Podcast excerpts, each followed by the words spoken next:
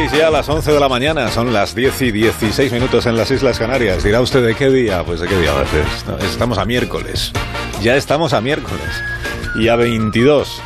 Y ha sido un día pues muy interesante para los críos. Ayer ya explicamos que estaban todos ahí pendientes del Consejo de Ministros. Ya avisamos ya avisamos a las pequeñas criaturas de que igual la portavoz del gobierno no es la persona más indicada para clarificarles las cosas. Y, y pasó lo que pasó lo que pasó. Fue un día de muchas emociones y entre ellos, entre los espectadores que estaban ahí atentos, espectadores y oyentes atentos a lo que saliera del Consejo de Ministros, pues estaba Guille, nuestro corresponsal confinado de 11 años ahí en Albacete, que primero sufrió la decepción de que igual tenía que llevarse a sus padres al supermercado para poder salir y luego a última hora del día pues supo que un paseo es un paseo, porque esto lo explicó con claridad, es lo único que ha explicado con claridad hasta ahora el gobierno. Un paseo es un paseo. Así que vamos a ver cómo ha vivido Guille toda esta sucesión de noticias.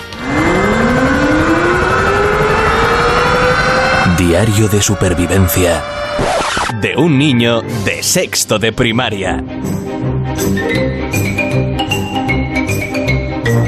Cuarentena de Guille, miércoles 22 de abril. Esto es un lío. Primero me dicen que puedo salir de casa, pero el hermano adolescente no. Luego que podemos ir a farmacias, bancos y supermercados. Uh, fiesta loca. Y le dicen al hermano adolescente que también puede salir. Qué bien se le iba a pasar en la farmacia. Lo mismo le daban una crema para los granos. Y ya por la noche me dicen mis padres que se pueden salir a dar paseos y mi hermano adolescente también. Yo en el supermercado no lo veía tan mal, porque pongo caritas y mis padres con esto de la cuarentena les doy pena y me compran chocolate y cosas de esas buenas. Pero ya me contaréis qué hacía yo en un banco. En fin, espero que no cambien mal las cosas, que esto es un estrés. Mañana más. al super, al banco y a la farmacia. Fiesta loca. bueno, mañana más en el diario del niño confinado.